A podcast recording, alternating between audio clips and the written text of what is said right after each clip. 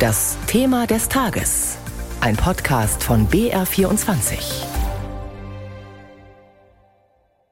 Grüne und Union sprechen von einem Fehler und selbst der Bundespräsident warnt vor möglichen negativen Konsequenzen. Trotz großer Bedenken kann der chinesische Reedereiriese Costco jetzt doch beim Hamburger Hafen einsteigen. Allerdings mit einer deutlich geringeren Beteiligung als anfangs geplant. 24,9 statt 35 Prozent. Welchen Unterschied macht das? Begibt sich Deutschland damit in die nächste Abhängigkeit oder stehen doch berechtigte wirtschaftliche Interessen dahinter? Diese und andere Fragen wollen wir jetzt klären in diesem Thema des Tages und in der Bundesregierung rumort es schon jetzt weiter. Diese Kompromisslösung wird in Regierungskreisen auch als Notlösung bezeichnet, die den Schaden begrenzen soll. Mehrere Ministerien hatten sich grundsätzlich gegen eine chinesische Beteiligung ausgesprochen, darunter das Wirtschaftsministerium. Der Grund Sorge um eine mögliche Einflussnahme Pekings auf die kritische Infrastruktur Deutschlands. Mit der sogenannten Teiluntersagung, die nun im Bundeskabinett beschlossen wurde, darf der chinesische Staatskonzern Costco zwar investieren, aber nicht mitbestimmen. CDU-Chef Friedrich Merz geht aber auch das zu weit, sagte er im ARD Morgenmagazin. Wenn sechs Bundesministerien, wenn die EU-Kommission, die Amerikaner und äh, ein großer Teil der Fachleute uns dringend davor warnen, eine solche Investition jetzt zuzulassen. Dann kommt es nicht mehr auf 35 oder 24,9 Prozent an. Dann geht es um eine ganz grundsätzliche Frage unter dem Aspekt der Sicherheitsinteressen der Bundesrepublik Deutschland. Merz sagte, er könne Kanzler Olaf Scholz nicht verstehen. Dieser hatte sich laut zahlreichen Berichten gegen eine Volluntersagung des Deals gewehrt. Unterstützung erhielt der Kanzler nicht nur aus der Hamburger SPD. Auch Schleswig-Holsteins Ministerpräsident Daniel Günther, CDU, hatte vor wenigen Tagen noch hervorgehoben, er halte es für wichtig, dass der Hamburger Hafen wirtschaftlich gut aufgestellt ist und das investiert wird. Jens Spahn, ebenfalls CDU, widerspricht Günther und sagt, es sei eben keine wirtschaftliche Frage, sondern eine politische. Äh, weil ein Staatsunternehmen sich hier beteiligen will, ein Staatsunternehmen, das auch einer Strategie Chinas folgt. Es gibt die Belt and Road Initiative, in der China sehr klar darlegt, wie sie nach und nach Häfen, Infrastruktur, Flughäfen auf der Welt äh, Kontrolle gewinnen wollen und alles nach China hin ausrichten wollen. Zum Hamburger Hafen und dem chinesischen Investor hatte sich überraschend, wenn auch indirekt, Bundespräsident Frank-Walter Steinmeier nach seinem Besuch in der Ukraine geäußert. Er zog Parallelen zur Energieabhängigkeit Deutschlands von Russland. Für die Zukunft heißt das, wir müssen Lehren ziehen und äh, die Lehre zu ziehen heißt, wir müssen einseitige Abhängigkeiten verringern, wo immer das geht. Das gilt gerade auch gegenüber China. Am Morgen hat das Bundeskabinett die Teiluntersagung verabschiedet. Die Entscheidung wurde den am Geschäft beteiligten Parteien mitgeteilt, so das Bundeswirtschaftsministerium. Ob sie auch unter den neuen Bedingungen am Geschäft festhalten wollen, wird sich zeigen. Helena Dehler war das aus Berlin. Und China sieht in dem Deal, was sollte es auch anders sein, Vorteile für beide Seiten. Das hat ein Sprecher des Außenministeriums in Peking gesagt und er hat gewarnt vor unbegründeten Spekulationen. 合作是互惠互利的。我们希望有关方面理性看待中德务实合作，停止无端炒作。Der Sprecher des Außenministeriums in Peking, Wang Wenbin, er sagte unter anderem, es sei zu hoffen, dass die Zusammenarbeit zwischen Deutschland und China rational betrachtet werde. In Hamburg wiederum spricht man von einem Gewinn für den größten deutschen Hafen und den gesamten deutschen Außenhandel. Was davon jetzt stimmt, das wollen wir besprechen mit Susanne Beetz, die zu uns gekommen ist aus unserer Politikredaktion.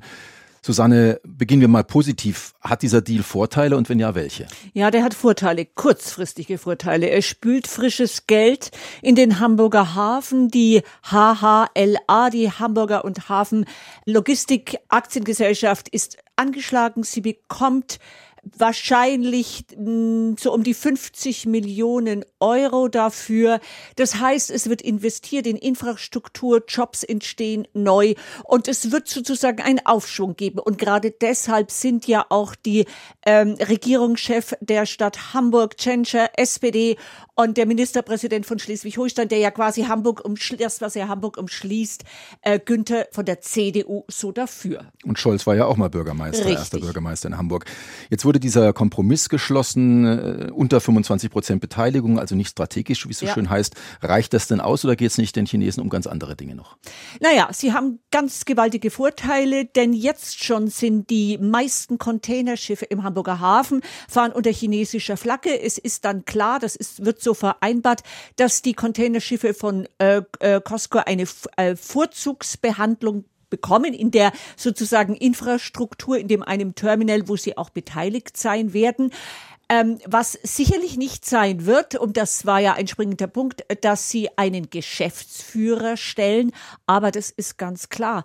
Äh, natürlich auch mit knapp 25 Prozent hat man Zugang zu, sage ich mal, sensibler Information, hat man äh, Möglichkeit über die digitale Infrastruktur sozusagen ähm, sich zu informieren und einen Einfluss auszuüben. Sprechen wir mal ein bisschen über das große Tableau ja. dahinter, über die Strategie. Da ist ja immer von Seitenstraße die Rede, von diesem Projekt, was Peking schon vor einigen Jahren angestoßen hat. In Europa gibt es, glaube ich, 18 Häfen mittlerweile, wo 14, chinesische 14, 14 oder mhm. ungefähr so viele, äh, wo die Chinesen tatsächlich ihre Finger drin haben, sage ich ja. jetzt mal ganz salopp. Mancher spricht schon von Wirtschaftsimperialismus. Ist das zu hoch gehängt oder ist das eine echte Gefahr für Europa? Na, das ist sicherlich also eine Gefahr, vor allem wenn man es auf, vor dem Hintergrund, das ist ja ähm, angesprochen worden, das hat auch der Bundespräsident Steinmeier gesagt, wir haben ja die Erfahrung gemacht in den letzten 20 Jahren, dass gerade in Deutschland und zwar im viel kleineren Maß Russland sozusagen seine Fühler ausgestreckt hat, russisches Gas durch russische Pipelines, die dann in den großen Kavernen Mengen ähm, entweder eingefüllt wurden oder eben nicht eingefüllt wurden, die dann eben auch äh, Gazprom äh, Germania zum Beispiel gehörten. Und wir sehen jetzt, in welche Bedrängnis wir gekommen sind. Also, wenn die Reederei Costco ein internationaler Player wäre, der auf Rendite aus wäre, dann wäre das überhaupt nicht das Problem. Er ist aber das Instrument der mächtigsten Diktatur der Welt. Und da geht es um Rendite nur vordergründig, äh, wie du es gerade gesagt hast. Das ist ein Masterplan, das ist ein Portfolio. Also wenn, wenn man ausgeht von den Häfen, da ist ja Hamburg jetzt gerade sozusagen ein Lückenschluss. Das geht von Piräus los, das geht über Genua, Marseille, Le Havre, Rotterdam, Amsterdam und so weiter. Das heißt, im Grunde ist Europa umkreist und dann kann es natürlich, sagen wir mal, wenn nicht, ähm, wenn zum Beispiel sowas auf dem Spiel stünde, dass taiwanesische Güter nicht mehr willkommen sein sollten in Europa, kann China natürlich mit dieser Infrastruktur das sehr schnell erreichen. Oder wenn sozusagen die Außenpolitik eines europäischen Landes oder der gesamten EU zu unbequem wird, was jetzt die Menschenrechtsfrage an äh, betrifft oder die äh, Stellung oder die, sagen wir mal, Misshandlung von Uiguren, dann kann das natürlich damit ausgespielt werden. Kommen wir zum Schluss noch ganz kurz ja. zu sprechen auf die innenpolitische Dimension dieses Geschäfts. Dieser Kompromiss ist ja sehr schwierig zustande gekommen mhm. und trotzdem ist er jetzt da und es gibt immer noch kritische ja. Stimmen, auch in ja. der Koalition. Was bedeutet das für das Bündnis? Das ist ganz schlecht für das Bündnis, weil im Grunde bedeutet es einen Bruch auch des Koalitionsvertrages der Ampelregierung. Da ist ausdrücklich die zukünftige äh, Außenhandelswirtschaftspolitik so ange sollte so angelegt werden, dass sie sich an Werten orientiert. Und das grüne Außenministerium plant gerade oder baut an einer China-Strategie, wo es um Menschenrechte und Sicherheit geht. Also das heißt, die Ministerien sowohl von den Grünen als auch von der FDP geführt stehen da konträr ähm, äh, zu Scholz und dem sozusagen Bundeskanzleramt. Das ist eine riesige Belastung jetzt für die Koalition.